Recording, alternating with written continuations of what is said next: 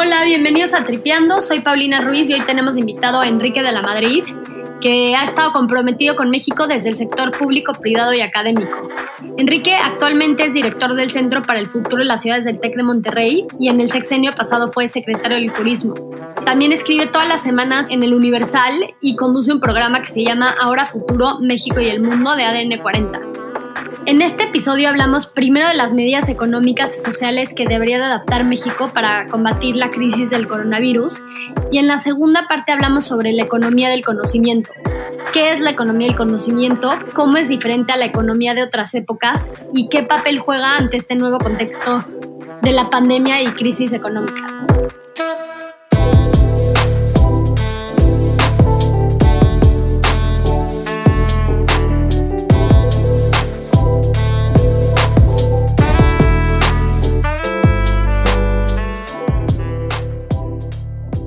Hola Enrique, ¿cómo estás? Bienvenido a Tripeando. Un gusto poder platicar contigo hoy. Gracias a ti por la invitación y, el gusto de estar contigo y con la gente que te escucha. No, muchas gracias. Y, y bueno, me encantaría arrancar con la crisis del coronavirus. Definitivamente uno de los retos más grandes del siglo XXI. Y bueno, sabemos que las medidas sanitarias que hemos tenido que adoptar, como quedarnos en casa, pues traen como consecuencia una recesión económica. Así que, Enrique, ¿cuáles crees que sean las medidas económicas que debería de estar adoptando el gobierno actual y qué opinas de lo que han hecho hasta ahora? Sí, cómo no, gracias, Paulina. Mira, primero recordar pues que es una, es una, pues es un ataque que llegó de fuera, no es una crisis creada en México, eso es importante. Eh, es una crisis que viene en la forma de un virus, que como no existen medicinas y tampoco existen vacunas, por lo pronto hasta ahora, pues la única manera de defenderte es quedarte en casa. Eh, y sin embargo, para cuidar tu salud, para cuidar la vida, lo que tienes que poner entonces en peligro es la salud de la economía. Porque en la medida en que la gente nos quedamos en casa, pues prácticamente un porcentaje enorme, si no es que casi toda la actividad económica, se suspende y se ha suspendido. Eh, entonces, por otro lado, hay que reconocer entonces que para que la medida sanitaria funcione, nos tenemos que quedar en casa. Y pues un número muy importante de mexicanos no se puede dar el lujo de quedarse en casa porque vive al día, esto es, tiene que ganar para poder comer y no tiene ahorros contra los cuales irse. Y es por eso que el gobierno, desde mi punto de vista, el gobierno federal sobre todo, no ha acabado de entender que si no toma medidas económicas, tampoco sirven sus medidas sanitarias. Todos los días estamos viendo en la televisión, estamos viendo en las redes, como un porcentaje todavía muy importante de la población sigue en la calle por lo mismo que te explico, no se puede guardar en casa porque no tiene dinero, tiene que vivir al día. Entonces el gobierno lo que tendría que estar haciendo, como lo están haciendo muchos países del mundo, es apoyar directamente al ingreso y apoyar directamente a las empresas para que a su vez puedan ayudar al ingreso. Y me pongo dos, tres medidas muy concretas. Por ejemplo, ha habido esta propuesta incluso de la Coparmex de un salario solidario. ¿Qué quiere decir eso? Ayúdame a compartir gobierno parte del gasto de mi nómina. Y probablemente no les vamos a pagar todo lo que les pagábamos, pero vamos a compartir. ¿Por qué? Porque pongo ejemplos. En la hotelería, en los restaurantes, pues cayeron los ingresos 90%, 95%. Ya no tienes entradas de dinero si estás en la hotelería, ya no tienes entradas de dinero si estás en los restaurantes y en muchos otros negocios que no son estratégicos, pues de dónde saco para pagarte la nómina. Las empresas grandes pues tienen reservas y tienen capital y tienen recursos, pero pues más del 95% de las empresas en México son micro, pequeñas y medianas, ¿no? La mayoría de las empresas tienen menos de 10 trabajadores. Esas empresas no tienen reservas, esas empresas no tienen caja por más de algunas semanas. Entonces, ¿qué tienen que hacer? Pues despedir a los trabajadores. Entonces, por eso es que muchos hemos insistido en medidas del gobierno de corto plazo para apoyar a las empresas, que tienen como propósito apoyar a los empleados, pero también recordar que el 57% de la economía de México es informal, o sea, no tiene un empleado formal, pues eso está todavía peor. Entonces, en concreto, medidas de apoyo a la nómina. También hemos insistido en la prórroga de ciertos pagos, por ejemplo, de los impuestos, prórroga del IMSS, del ISTE, del Infonavit, los que están en la comunidad formal, de, este, de las AFORES, porque lo que tienes que cuidar es la liquidez de las personas y de las empresas. Ahora, esto que estoy diciendo, pues tampoco es como inventar el hilo negro, lo están haciendo la mayoría de los países Y luego se usa el argumento este de que, bueno, sí, pero nosotros no somos un país como Alemania. No, pues no somos. Y no somos como Francia. No, pues no somos. Pero otros países que tampoco son Francia ni Alemania sí están haciendo su mejor esfuerzo. Tienes un país como Chile, que le está metiendo en apoyos el equivalente al 5 de su producto, al 5 del PIB, ¿no? Entonces, es muy mala respuesta cuando dicen que no somos como Alemania y que no somos como Francia, pero si les gusta ese argumento, pues entonces yo les digo que si no somos Francia y Alemania, entonces, ¿por qué si tenemos dinero para seguir construyendo una refinería, por ejemplo, que desde un principio se sabe que es inviable, más inviable todavía con los precios del petróleo? Entonces, son argumentos que desde mi punto de vista no se sostienen, más bien son como cuestiones ideológicas o es falta de entendimiento de la realidad. Pero, pero el comentario para terminar esta parte, Paulina, es que si tú dejas caer a la economía más allá de un cierto punto, rescatarla y recuperarla va a ser dolorosísimo. Es como una enfermedad, o sea, si te llegas a un, a un, lugar de emergencias, que es donde estamos ahorita, pues tú tratas de estabilizar al paciente lo antes posible. No te esperas hasta que caiga en coma para después decir, oye, ahora sí vamos a aplicar las medidas de emergencia, pues igual ya no lo sacas del coma. Claro, pero ¿de dónde obtiene México estos recursos para implementar todas las medidas que nos platicas? Porque creo que el pensamiento que, que claramente está mal surge de no entender de dónde salen los recursos. Claro, a ver, primero, primero, tienes, que, primero tienes que asumir que tienes que tomar estas medidas, que es donde yo creo que empieza el dilema de que no. Si asumes que las tienes que tomar, entonces ya lo segundo se vuelve como las financio, ¿no? Como, como, lo, como lo hago. Lo primero tienes que reasignar el gasto. Y la primera obvia para mí, porque no te creas que los mexicanos tienen que entender que tampoco es muy fácil después. A ver, prácticamente yo me acuerdo cuando fui diputado, prácticamente 95 pesos de cada centavo ya estaban asignados, ya estaban gastados, por decirlo así. ¿Por qué? Porque tú no puedes mover de la noche a la mañana el salario de las enfermeras, el salario de los médicos, el salario de los eh, policías, de los militares, de la burocracia. Esa no la puedes mover. Entonces tienes un margen relativamente corto. ¿Qué puedes mover? Por las inversiones en infraestructura. Te pongo un ejemplo. Nada más en este año, para el presupuesto de la refinería de Dos Bocas y para el tren Maya, están asignados 72 mil millones de pesos. Están asignados 72 mil millones de pesos. Si tú en lugar de de invertir este año estos recursos, pospones la inversión para siguientes años, liberas 72 mil millones de pesos. Hice yo una cuentita, un poquito así nomás para, para ponerle cifras. Somos 54 millones de personas en la población económicamente activa. 54 millones, 52. Vamos a pensar que no apoyas a las 52, apoyas a 40 millones de personas. 40 millones de personas a mil pesos por mes por tres meses son 120 mil millones de pesos. Si pospone las obras de la refinería y del tren Maya, ya de entrada de esos 120 mil, ya traes 72 mil millones. Oye, pues te faltan 50 mil. Bueno, pues vamos por 50 mil. Ahí es donde yo digo que en esos 50 mil, entonces sí puedes acudir al endeudamiento. Endeudamiento que tampoco es muy complicado porque México tiene margen de maniobra, todavía si seguimos tardándonos, pues ya ni eso. Te puedes endeudar como gobierno en los mercados internos, o sea, el gobierno emite deuda y sale y financia en pesos, o también puedes salir y financiarte a largo plazo en dólares. O sea, sí puedes. O sea, el argumento de que no se puede es falaz y te acabo de hacer la cuentita. 40 millones de mexicanos, 120 mil millones de pesos, pospones dos obras de infraestructura, con eso financias 70 mil, pues te faltan 50 mil. No es tan difícil de ir por 50 mil millones de pesos para un país como México, es ridículo. Pero ¿por qué el gobierno de México tiene tanto miedo a endeudarnos? Eh, ¿Sabes qué tan grave es la deuda de México, por ejemplo, en comparación con la de otros países? ¿Cómo no? A ver, yo creo que el gobierno mexicano eh, o el presidente, porque hoy en día el gobierno mexicano no existe, existe el presidente y de ahí no hay más. Entonces, el presidente, ¿no? El presidente se quedó con esta visión probablemente de los setentas, y en ese sentido tendría razón de que en ese entonces los gobiernos, cuando venía la economía ya creciendo menos, después del desarrollo estabilizador, mal hecho, pero pues así se pensó, dijeron, bueno, pues para seguir creciendo vamos a tener una intervención del Estado más grandota y esa intervención del Estado pues no se financió con impuestos, se financió con deuda. Y después apareció el petróleo, muy bien por un lado, muy mal por otro, apareció el petróleo y entonces encontraron que pues, en lugar de tomar medidas como ya ir abriendo la economía u otras cosas, pues más bien le metieron a la industria petrolera. Y en parte qué bueno, porque la industria petrolera de hoy en gran parte viene de esa época de los 70s y principios de los 80s. Pero, cuando, nomás para tomar una idea, México pasó de tener algo así como 4 mil millones de dólares de deuda a principios de los 70 a 80 mil millones de dólares de deuda en tan solo 12 años. O sea, sí crecimos exponencialmente la deuda y cuando cayeron los precios del petróleo y subieron las tasas de interés, el país quebró. Y entonces caímos en una crisis que llevó por lo menos un sexenio salir adelante, en fin. Si eso es lo que trae el presidente en mente, cuando dice no hay que endeudarse, pues sí, no hay que endeudarse a ese nivel, pero esa es una mala, un mal aprendizaje de la historia en una época de emergencia.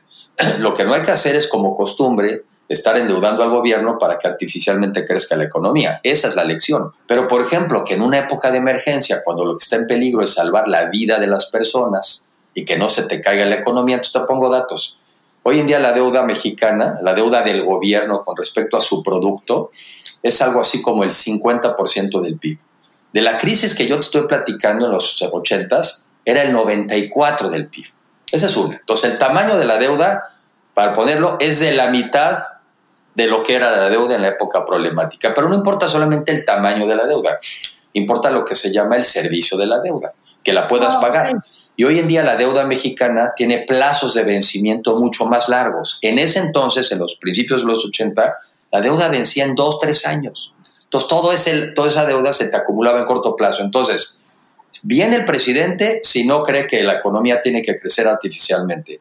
Mal el presidente de que está tomando un aprendizaje equivocado para no hacer las cosas que tienes que hacer en el momento. Entonces, ejemplo, y porque me gusta luego aterrizar las cosas, algo muy práctico.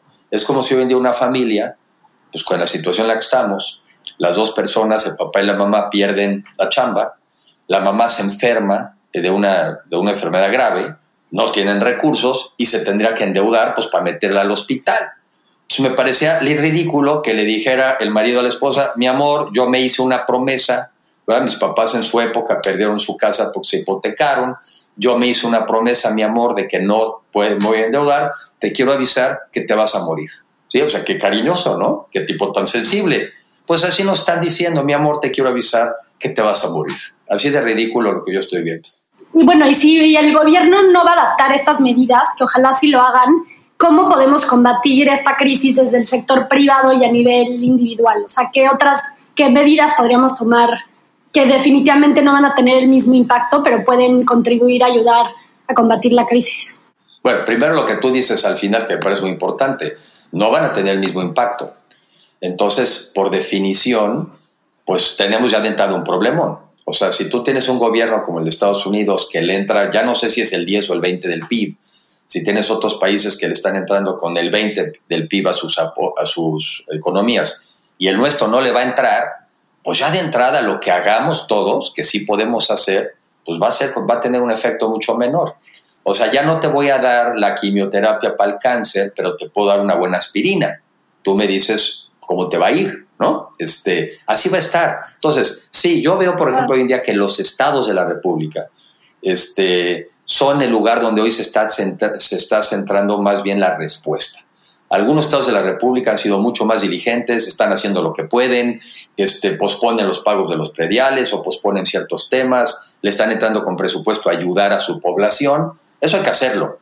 Pero no hay que perder de vista que en un gobierno como el que tenemos hoy en, México, muy centralista en la parte fiscal, pues los recursos están a nivel del gobierno federal. Entonces, sí, sí hay que hacer y todos tenemos que hacer, y sobre todo en la parte humana, personal, y te pongo algunos ejemplos. Yo trabajo hoy en día en el TEC de Monterrey, en un, en un think tank, en un centro para el futuro de las ciudades. El TEC ha sido muy activo y en coordinación ahí con otros empresarios, otras universidades, con el gobierno de Nuevo León, y ahorita pongo un poco más de ejemplos, y le han entrado muy duro al tema de la salud. Entonces, por ejemplo, se han puesto de acuerdo con los empresarios, eh, levantan fondos, eh, junto con el gobierno están tratando de fortalecer la capacidad hospitalaria y creo que ayer alguien me decía la cifra de que en Nuevo León van algo así como cuatro, cuatro personas muertas hace un par de días. Entonces, realmente han reaccionado. El TEC le está metiendo investigación y están ejerciendo ejercicios de, por ejemplo, a pacientes que ya han sido considerados eh, negativos del, coronavirus. Una vez que se enfermaron, están aplicándole plasma a los nuevos. Una institución de la cual yo también estoy muy cerca y que le voy dando seguimiento es el banco BBV, eh, BBVA, eh, ex Bancomer.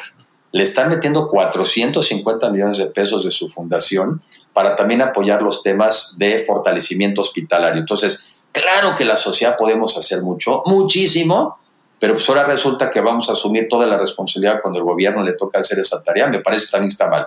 Y yo por último, yo también en lo personal también he ido promoviendo esta idea de, adopta un mexicano. ¿Y qué es eso? A ver, yo ya decía, en México, según el Coneval, hay 50 millones de pobres, pero somos 130 millones de mexicanos. La mayoría no somos pobres.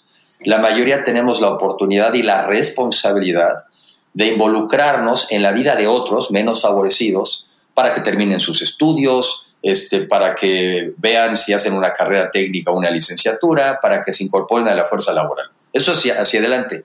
Oye, ¿cuándo empiezas con esa actitud de adopto mexicano? Hoy.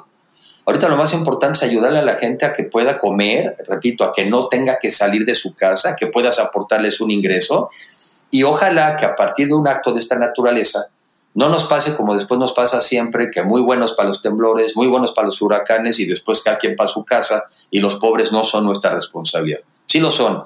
Entonces, también meter esta visión personal de cómo yo puedo ayudar a los más necesitados en esta emergencia me parece clave como sociedad. Increíble esta iniciativa de adaptar una familia y la verdad es que cualquier cosa que podamos hacer para contribuir sin tener que depender del gobierno, pues es bueno. Enrique, me gustaría ahora cambiar un poco la conversación y hablar sobre un tema que sé que has estado muy involucrado desde hace tiempo, ahora que mencionas también lo del TEC de Monterrey, que es la economía del conocimiento. No sé si primero nos puedas dar una introducción. ¿Cómo no? Mira, la economía del conocimiento, como, como a veces le escuché a Luis de la Calle decir, dice, a ver Enrique, todas las economías son del conocimiento. Pues tiene razón. Lo que hace a esta economía diferente, lo que yo diría la economía del conocimiento o la economía digital, es la velocidad del cambio. A ver, pongo un ejemplo.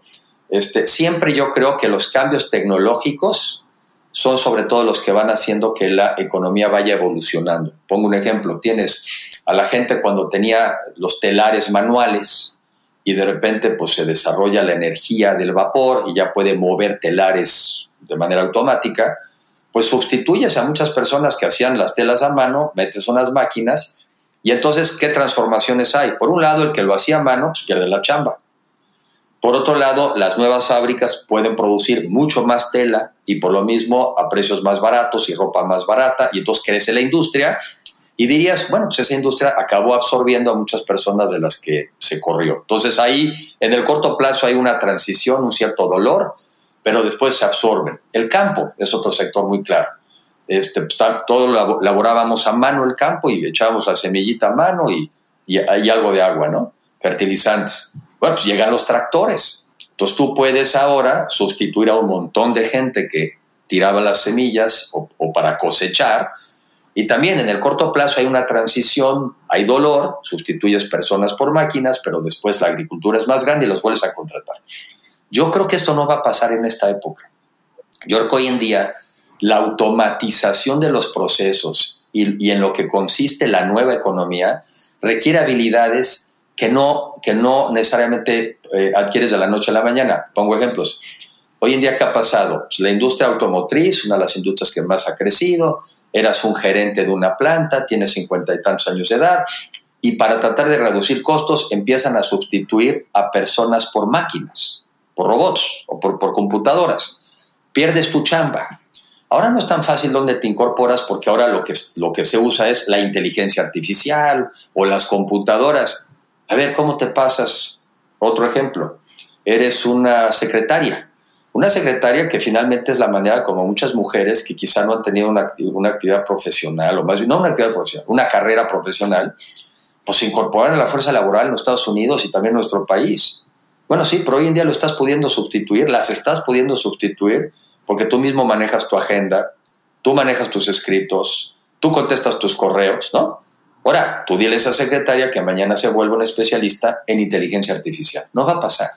Entonces, la economía del conocimiento es esta economía que hoy estamos viendo, que es Facebook, que es Airbnb, que es Uber, Facebook, la empresa quizá más grande de comunicación, no genera contenidos, es solamente una plataforma donde nos conectamos y subimos. Uber, una, una de las plataformas más importantes del tema de movilizarnos a través de coches, no es dueña de ningún solo coche. Airbnb, una de las empresas que también utilizamos o plataformas para rentar cuartos de viviendas como si fueran un hotel, no es dueña de ningún hotel.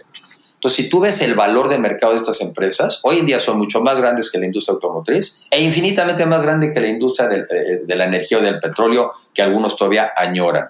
Entonces, la economía digital es esta economía que está basada en el Internet y todas las posibilidades alrededor del Internet, pero que una de las consecuencias es ir automatizando procesos y sustituyendo personas por procesos y por máquinas. Creo que es una gran oportunidad una gran oportunidad para aquellos que nos logremos subir a esta economía. Estoy convencido de que México, siendo un país de jóvenes, tiene sobre todo más ventajas comparativas que países donde la gente es más grande. Ejemplo, México, edad promedio, 27 años de edad, Estados Unidos 44 y Europa por ahí.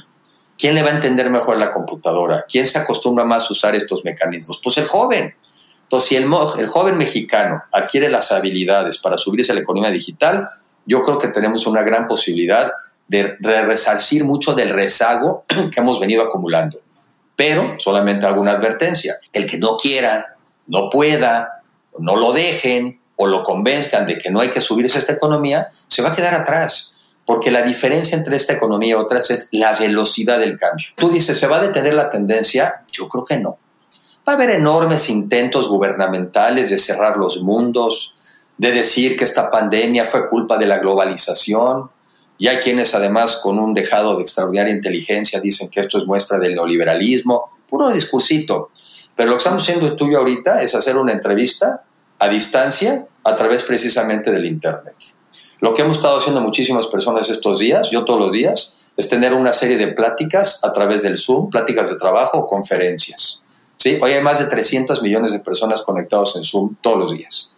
Esa es la economía digital esta economía es la que va a cambiar las tendencias de, por ejemplo, en el negocio de las reuniones y convenciones en el futuro. Pues ya no sé qué tanto tengas que viajar, sobre todo en un mundo que va a estar empobrecido en los próximos años. Y no por eso queremos dejar de estar conectados. O, este, o esta economía es la que también está ayudando, en el caso del COVID, a que en lugar de que tengas que ir a un hospital, pues te metes una aplicación electrónica, das tus síntomas y te dicen si te quedas o te vas. No, la tendencia de la economía digital al revés se va a acelerar por ejemplo, home office, ¿no? el trabajo en casa. Pues lo que hemos estado haciendo muchas personas durante los últimos 40 días. Oye, es que mucha gente no lo puede hacer, sí, pero la tendencia es a que sí, porque el mundo es cada vez más un mundo de servicios y quizá cada vez menos va a ser un mundo de manufactura. No, no desaparece a la noche a la mañana para nada, pero estoy hablando de tendencias. Entonces, si hay tendencias como salir menos de tu casa, tendencias como tener un trabajo en la oficina, sí, como por lo mismo menos movilidad, ¿no? Hoy en día ya, por ejemplo, existe, ya venía, pero tuvimos un webinar hace unos días de ese tema, los servicios de transporte públicos y privados pues, están teniendo un broncononón porque ahora están recibiendo también menos ingresos. Entonces, la respuesta es no, no va a bajar la tendencia al mundo digital, al revés, se va a acelerar. Y por eso yo sí estoy muy preocupado de que en México, en lugar de que estemos hablando de estos temas, no, no con el coronavirus, antes de, nuestra gran conversación es el petróleo, la refinería, un trenecito, como en la época de finales del siglo XIX. Este, en lugar de estar hablando de tenemos o no las habilidades de los mexicanos para meternos en esta economía, esa conversación no existe, no se usa. Y Enrique, o sea, si entiendo lo que diferencia esta ola de otras, de, bueno, de la economía que siempre ha tenido un componente de información y de tecnología para tratar los temas este, de las sociedades es la velocidad del cambio, ¿no? Y en Internet.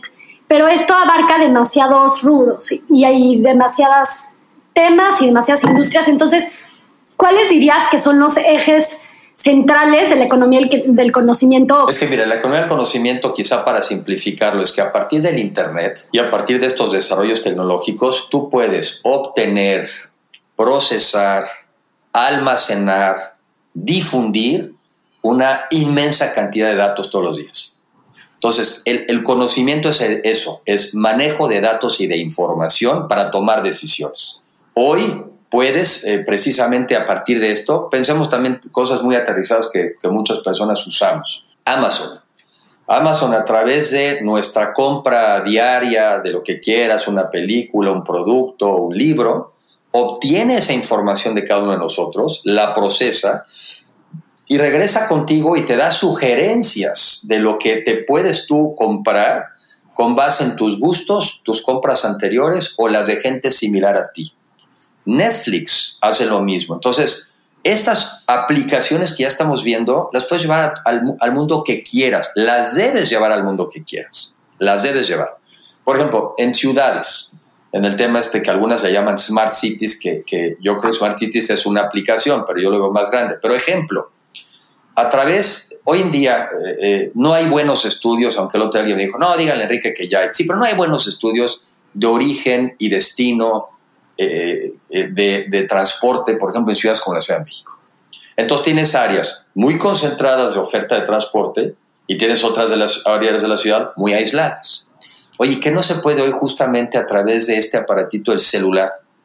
No podríamos, que lo traemos prácticamente todos, eh, no podríamos a través de GPS estar haciendo estudios diario de cuáles son las rutas y los horarios que más se usan y para qué? Pues para que entonces movilizan la infraestructura hacia aquellos lugares que más lo requieren. Esta información está hecha también para hacernos la vida a todos más fácil. O sea, está hecha para dar mejores servicios públicos. Yo estuve recientemente en la ciudad de Santander hacen eso. ¿Qué hacen? También le ponen a los, a los basureros, les ponen sensores. Cuando no sabes qué pasa con la basura, pues llega el camión de la basura los martes. Pero si tú sabes qué pasa con la basura y cuándo se llena el contenedor, pues igual hay lugares donde tienes que ir dos, tres veces por semana y quizá hay lugares donde pagas cada 15 días. Es la información la que te permite tomar eh, decisiones inteligentes en beneficio de los ciudadanos. Y así lo que quieras. Yo en un programa de televisión que tengo que, se llama Ahora Futuro, México y el Mundo, en ADN 40, he ido aprendiendo muchas de estas cosas. Por ejemplo, es ridículo que en México, fíjate, lo ves en esta crisis, son de las cosas que puedes aquí ir apuntando. México tendría, después de esta crisis, que hacer toda una estrategia de bancarización. No es posible que el gobierno tenga como gran idea que va a construir 13.000 sucursales, cuando además yo creo que el banco más grande de México no tiene más de 2.000. Además, ¿para qué quieres sucursales? Si hoy podrías perfectamente subirte a un banco, al que quieras, ¿no? Y entonces imagínate ahorita en esta crisis, el gobierno podría mandarle dinero a todos los mexicanos que deciden enviárselos en directo. Sentamos todavía con la bronca de cómo lo hacemos llegar y mandamos despensas y, y no sabemos cómo mandar los vales y no tenemos las plataformas. A ver, otro ejemplo. En México tenemos un montón de bases de datos de ayudas y de apoyos sociales, y tiene las federales, y tiene las de los estados, tiene las municipales. No sabemos a quién le estás dando apoyo y a veces se duplica. Y ahorita que tenemos esta emergencia que dices, oye, quiero mandarle dinero a la gente, pues a algunos les vas a mandar de más y a otros no les vas a mandar nada. Este es el mundo digital de la utilización del conocimiento para servirnos mejor. Enrique, ¿y qué países debería tomar México como ejemplo? Porque Entiendo que la calificación de México en los índices que miden estos conceptos como la economía del conocimiento y el Knowledge Index y qué tan rápido puede difundir información un país, este, México está muy por detrás de, otros países de la OECD. Mira, mira primero una, una, reflexión. A veces tenemos la impresión de que México es un promedio este, y los promedios son muy engañosos. Ejemplo, ¿no? Este, una persona come dos veces al día, otro no come nada, pero en promedio todos comen una, ¿no? Entonces, los promedios son muy engañosos. Entonces, en México, el promedio del crecimiento económico es malo. O sea, hemos crecido 2% anual en los últimos 40 años. El promedio es malo. Pero tienes estados de la República como Querétaro, como Aguascalientes, que llevan 25 años creciendo al 5% anual. Y tienes estados de la República como Oaxaca, como Chiapas, que en ese mismo lapso han crecido cinco veces menos. Entonces, mi primera reflexión es que no siempre tienes que salir fuera del mundo. Pues yo si estuviera en Oaxaca, si estoy en Chiapas, me preguntaría, ¿qué están haciendo en Querétaro? ¿Qué han hecho en Guanajuato? ¿Qué han hecho en Aguascalientes? Entonces, la primera, la primera pregunta es, ¿qué hacer ahí? Yo creo que son estados en general que han estado más abiertos al mundo, que han estado más abiertos a los cambios tecnológicos, que tienen universidades que les dan mejores herramientas a sus alumnos para incorporar ese, a ese mundo, a esa modernidad. Eh, ayer volví a oír este dato. Yo, yo estas cosas creo mucho en que, de que México es muy grande, pero el mundo es más grande que México. Ejemplo, México es el 1.4 del PIB del mundo. 1.4. y siempre hago la misma pregunta, ¿a quién le venderías si tú fueras una empresa? ¿Te focalizarías en el mercado mexicano, que es el 1.4 del PIB? ¿O porque no pretendes agarrar una parte del mercado del mundo? ¿no? Entonces, lo primero es incluso un tema de actitud. Y a mí sí me preocupa que con este tema de la pandemia, que por si ya traíamos esa visión desde el gobierno de encerrarnos un poquito en casa y este falso nacionalismo, y todavía lo veo mucho en los Facebook, es que México es más grande que sus problemas. Sí, pero tiene unos problemones, ¿no? Entonces, a veces nuestra salida es el mundo. Ser más competitivos, venderle más comida al mundo, venderle más coches al mundo, venderle más servicios al mundo por definición, si te estás volviendo competitivo en el mundo, pues eres competitivo en México. Entonces, primero, ver lo que en México ha funcionado. Segundo, bueno, pues tenemos aquí a Silicon Valley al lado en los Estados Unidos, ¿no? O sea, dices, como una sociedad que está pensando en la modernidad. Yo a veces pienso que a los mexicanos, ojalá que hubiera programas de becas del gobierno mexicano, pero para salir de México, ¿sí? Mira, con dos semanas o una semana que te vayas a Silicon Valley a ver lo que está pasando ahí, yo lo que regresas con otro apetito a hacer cosas en México. En lugar que nos sigan educando, que nos den becas para maleducarnos, con que nos den una salidita, tres días, tres días, para que veas que hay mucho mundo y ese mundo es un referente sobre a dónde podemos llegar, porque el mundo, a ver, no es porque no es porque queramos ir a copiar por copiar. Es que cuando vas en ciertos países y ves el nivel de desarrollo y ves una sociedad más justa y una sociedad más igualitaria y una sociedad con menos pobreza y una sociedad más segura, es lo que quieres. O sea, no vas a copiar por copiar. Vas a preguntarte por qué esas personas han alcanzado eso y nosotros no. Y yo sí no creo que el chino, el japonés o el alemán sea más inteligente que el mexicano, sin duda que no.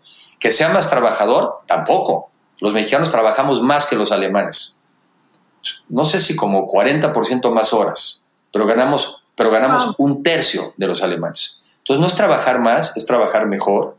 Y en ese sentido, bueno, ya si te quieres sofisticar, bueno, pues sí, estudiemos el caso de Singapur, pero ese siempre te lo matan muchos diciendo, ah, este es muy chiquito.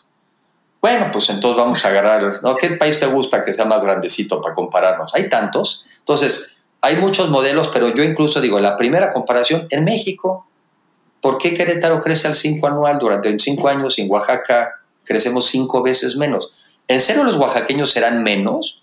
No son menos.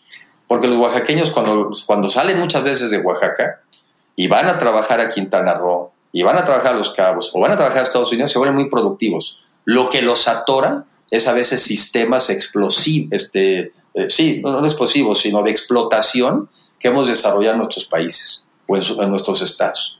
Entonces la gente no es mala, lo que luego no funciona es el sistema para que la gente se fuera sea bueno. Pero ya en plan más moderno, Singapur, Dinamarca. Oye, pero yo he ido a ciudades también latinoamericanas como Santiago de Chile, que tiene un área también de modernidad muy importante. En fin, es una actitud y hay muchos ejemplos en el mundo para poder ver en diferentes temas cuáles tienen mejores prácticas que nosotros. Y específicamente a los mexicanos, ¿qué, ¿qué, habilidades dirías que nos faltan o qué actitud a lo mejor no nos favorece? Habilidades que no nos enseñan. Mira, yo una que cada vez tengo más clara. Los mexicanos no nos hablamos clarito, ¿no? Los mexicanos nos da miedo el conflicto. Nos da miedo que si digo algo que no te gustó, me lo tomes a mal. Yo cada vez he aprendido a ser más asertivo. ¿Qué quiere decir eso? Te digo lo que pienso como dice el presidente, yo ya usaba la frase, pero como lo usa él ahora, pues se va a saber más. Con modito, con modito. Sí importa el modito. Sí importa cómo nos digan las cosas. Pero a veces los mexicanos privilegiamos la forma que el fondo. A veces una conversación no entendiste qué te dijeron. Bueno, te dijo que sí o que no. Te dijo que quiere o no quiere. ¿Qué te dijo? Pues no entendí. Entonces, ¿cuánto, ¿cuánto perdemos de tiempo en andarnos interpretando? Esa es una habilidad, ser asertivos. Otra habilidad, yo creo que es también fortalecer una actitud de, positiva, ¿sí? Este, mira, uno no escoge los problemas que te ocurren en la vida, pero tú sí decides cómo enfrentas los problemas, ¿no? Este, otra cosa que a mí luego no me gusta mucho, estoy medio todavía confundido, no lo acabo de estudiar bien, pero muchos mexicanos cuando yo salgo a dar pláticas y conferencias, es que yo tengo la esperanza de que las cosas mejoren. A ver, yo también soy una persona que tiene fe y que también tiene esperanza. Pero mi esperanza consiste en desear que el esfuerzo que yo le estoy poniendo a las cosas tenga un buen resultado. Nunca es a cambio de espero que las cosas mejoren, ¿no? Este, yo también creo que los mexicanos todos ponen su mejor esfuerzo. Lo que no me gusta es cuando a veces siento que la esperanza es como un pensamiento mágico, de que las cosas vayan a cambiar, porque pues ojalá que cambien. Esa parte a mí me da mucho miedo, porque yo veo tantas otras culturas que han transformado su vida precisamente porque ellos han decidido cambiarlas, no porque esperan que cambien. Pero bueno, igual yo todavía traigo una confusión con el concepto, pero cuando alguien me dice, tengo esperanza de que las cosas mejoren, digo, pues mejor ponte a chambear para que pasen. Y si no te gusta, también revélate contra lo que está pasando. Pero en fin, son habilidades que no son saber más matemáticas o no son saber escribir más, también son de estas cosas psicológicas, de, de cómo nos comunicamos. Yo creo que hay que aprender a debatir sin tomarlo personal. No debatimos porque nos ofendemos, somos muy delicaditos. Eso se nos tiene que ir quitando, ser más asertivos, más directos, con modito. Enrique, por último, ¿cómo piensas que podemos evitar que la brecha entre clases sociales se siga haciendo aún más grande en México? En tu programa lo mencionas eh, como uno de los principales retos de la economía del conocimiento y creo que es súper relevante ahora que se nos viene una crisis económica, eh, dado todo lo que estamos viviendo con coronavirus. Eh, me gusta mucho cómo lo dices, de en qué está el lograr generar sociedades menos polarizadas. A ver, yo creo que yo creo que varias cosas y además tiene que pasar ya, porque la tendencia es la que te platico, la tendencia es al revés. La tendencia es a seguirnos polarizando. El que tiene conocimiento y tiene capital, pues va a generar mucho más riqueza que el que no tiene conocimiento y no tiene capital. Entonces, ahí está quizá parte de la respuesta. A ver, lo primero que tienes que repartir mejor pues, es el conocimiento. Yo sí creo que la, educación es básica, una educación que hoy en día también creo, tenemos que hacer una revisión muy profunda de nuestro sistema educativo en México. Eso no es la menor duda. Pero como no se pueden cambiar las cosas de la noche a la mañana, yo sí creo que otra vez el mundo del Internet, el mundo del aprendizaje también vía redes, el autoaprendizaje, hoy en día se vuelve un complemento indispensable. Pero es, son habilidades, es educación, es preparación y es educación continua y permanente para estar preparado ante los cambios constantes de la vida. Pero son esas herramientas, esa es una. Ahora, de arriba para abajo, vamos a tener que distribuir más la riqueza, vamos a tener que pagar más impuestos, ¿sí? Pero claro que lo queremos ver en sistemas educativos, lo queremos ver en salud y lo queremos ver en, en un estado de derecho. O sea, así como te dije que hay que repartir conocimiento, y eso lo tienes que repartir a través de, pues, permitirle a los mexicanos acceder a conocimiento, la otra cosa que tienes que repartir es seguridad, paz. El mes pasado, lo apunté, 2.600 homicidios en México en el mes de marzo. Y decía una persona con razón el otro día, oye, la verdad es que yo ya no le entiendo, imagínate, con la crisis de seguridad que tenemos, que ya traemos de hace muchos años, y ahora la crisis del coronavirus. Y en serio que la conversación relevante del gobierno es una refinería. Y en serio que el proyecto relevante para que este país se modernice es un tren. Es que traemos unas propuestas muy pobres para el nivel de retos que tenemos. Entonces, eh, abajo es repartir más conocimiento y desde arriba yo sí creo que ser más empáticos. Y vuelvo a, a dos conceptos, y me apuro dos. Uno es un nuevo rol de la empresa que esto lo han venido trabajando desde los 80 en Estados Unidos, pero creo que ya en México tiene que ser, donde la empresa no vea que su principal objetivo es maximizar utilidades. Eso no funciona.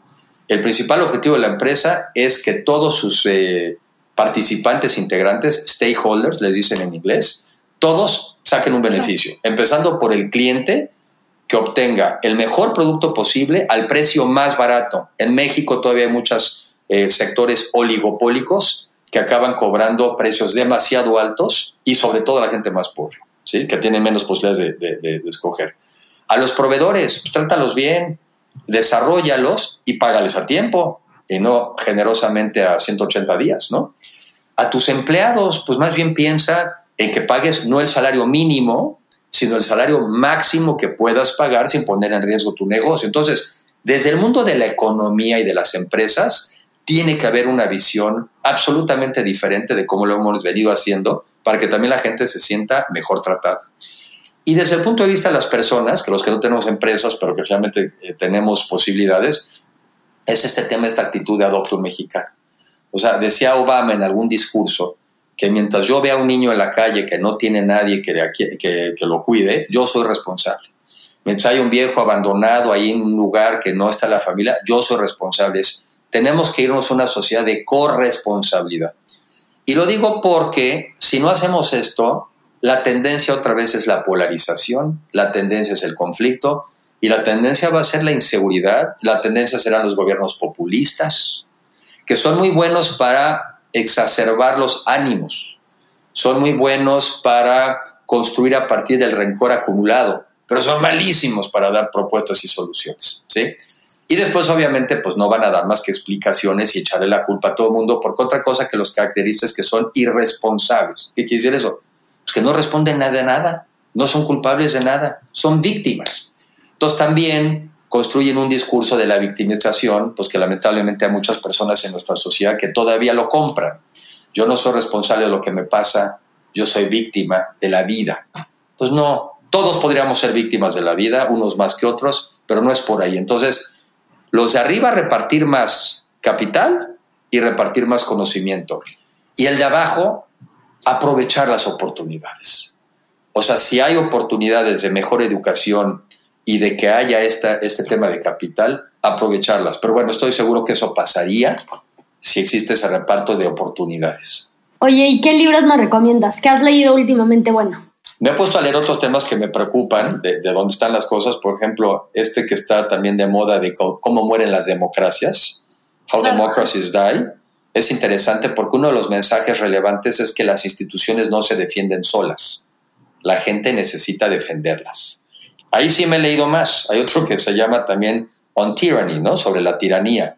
Y, repito, cómo en este mundo de tanta desigualdad y de tanto encono, eh, se ha generado un ambiente propicio para regímenes populistas, que, seducen, que seducen a la gente eh, con un discurso bonito y meloso, también lo seducen con este tema de la victimización, es que tú, a ti pues, te han tratado injustamente porque lo hacen de mañana deliberada, los culpables son ellos, ¿no?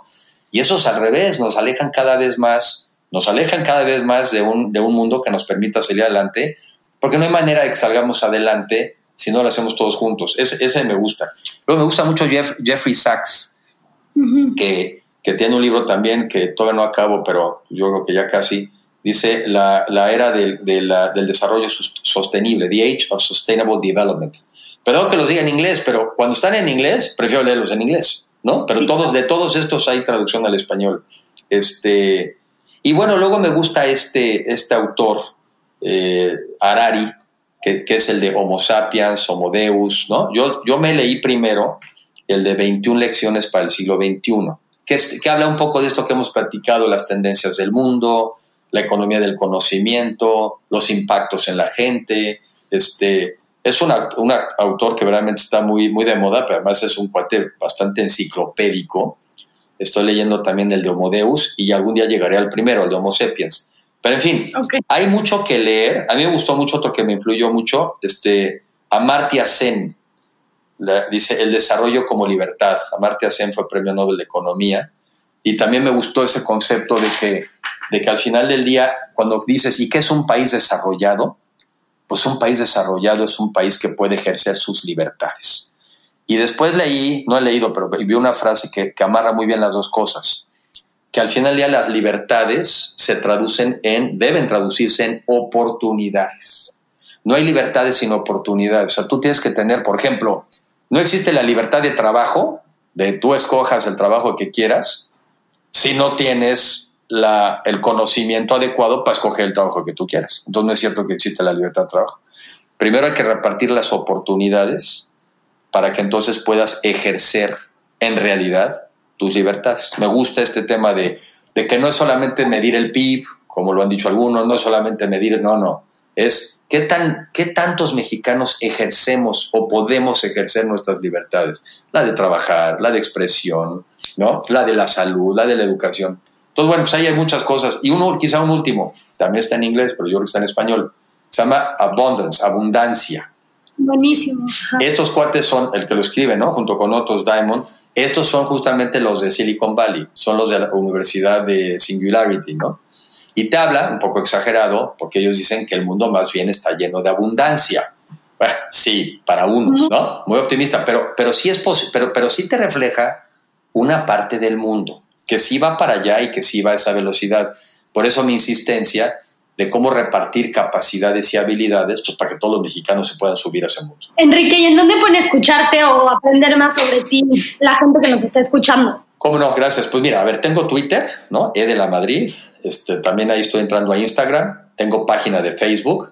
Ahí suelo eh, subir eh, artículos. Yo escribo una vez a la semana el Universal y tengo un programa de televisión en ADN 40, este, que también eh, no pretendo que la gente se meta a ver la televisión, cada vez la gente ve menos tele, pero sí pueden, lo, lo puedes bajar en YouTube. O sea, este, entonces, buscando este Enrique de la Madrid, está ADN 40, que son estos programas, son programas de 12 minutos, pero que son sobre todo entrevistas sobre este mundo, porque se llama Ahora Futuro, porque lo que yo quiero significar es que el futuro ya está aquí. Todas estas cosas de las que hemos venido hablando, pues algunas las he leído, pero muchas otras son el resultado de conversaciones con gente que ya está haciendo eso en México. Ya no digamos ni en el mundo, en México. Eh, y soy relativamente activo en Twitter y en Facebook y trato de subir cosas que sean útiles, subo los programas, subo el artículo y luego también cosas que veo que otras personas hacen. Bueno, y mal haría si no te dijera que ya también tenemos una, un Twitter y una página de Internet en, en el Centro para el Futuro de las Ciudades del TEC de Monterrey. Y ahí también lo que voy a estar haciendo, o estamos haciendo es, una, estar subiendo cómo algunas de las ciudades están reaccionando hoy en día ante el tema del coronavirus. Yo ahora me voy a enfocar mucho también en qué están haciendo las mejores ciudades. Y después ya saliendo un poco de la crisis, pues, otra vez, cuáles son las tendencias, qué en movilidad, qué en vivienda, qué en contaminación del aire, qué en esta economía. Entonces, ahí hay otro canal de también transmitir información, además de la oportunidad que tú me diste hoy de hacerlo a través de, de tu medio y a la gente a la que tú llegas. No, muchísimas gracias, Enrique. Me encantó poder platicar contigo y, y gracias por tu tiempo. Al contrario, gracias a ti, Paulina, gracias por la oportunidad y, este, y, y las veces que quieras, ya sabes, porque yo, yo un poco asumo que nos toca a algunos, así lo veo yo, la responsabilidad de transmitir una visión, un conocimiento, un conocimiento que, que ha venido siendo acumulado a, a lo largo de una carrera profesional, también de estar estudiando y a veces si uno le pudiera ahorrarle a gente pasos o golpes o pudieras orientarlos, ese es mi única este, deseo, o sea, transmitir ese conocimiento y cada quien toma lo que crea que es de utilidad.